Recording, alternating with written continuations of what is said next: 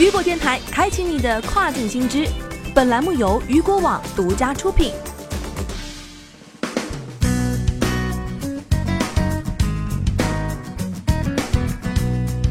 Hello，大家好，欢迎大家收听这个时段的跨境风云。那么接下来的时间将带您一起来了解到的是，亚马逊将在佛罗里达州开设新的物流中心。据了解，亚马逊于近日宣布，将在佛罗里达州开设新的物流中心。据悉，该物流中心面积超过一千万平方英尺，将用于一些大型货物的存放与配送，如运动器材、庭院家具。钓竿、宠物食品、皮艇、自行车和其他大型家用商品等。同时啊，新的物流中心将为当地创造五百个最低时薪为十五美元的全职工作岗位，且从第一天起便为员工提供综合福利。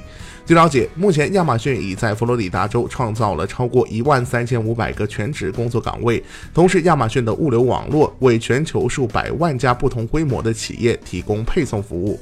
在今年的十月及十一月，亚马逊先后在澳大利亚、美国密西西比州建立了物流中心，以适应不断增长的业务需求，为了更多客户提供更快速的交付服务。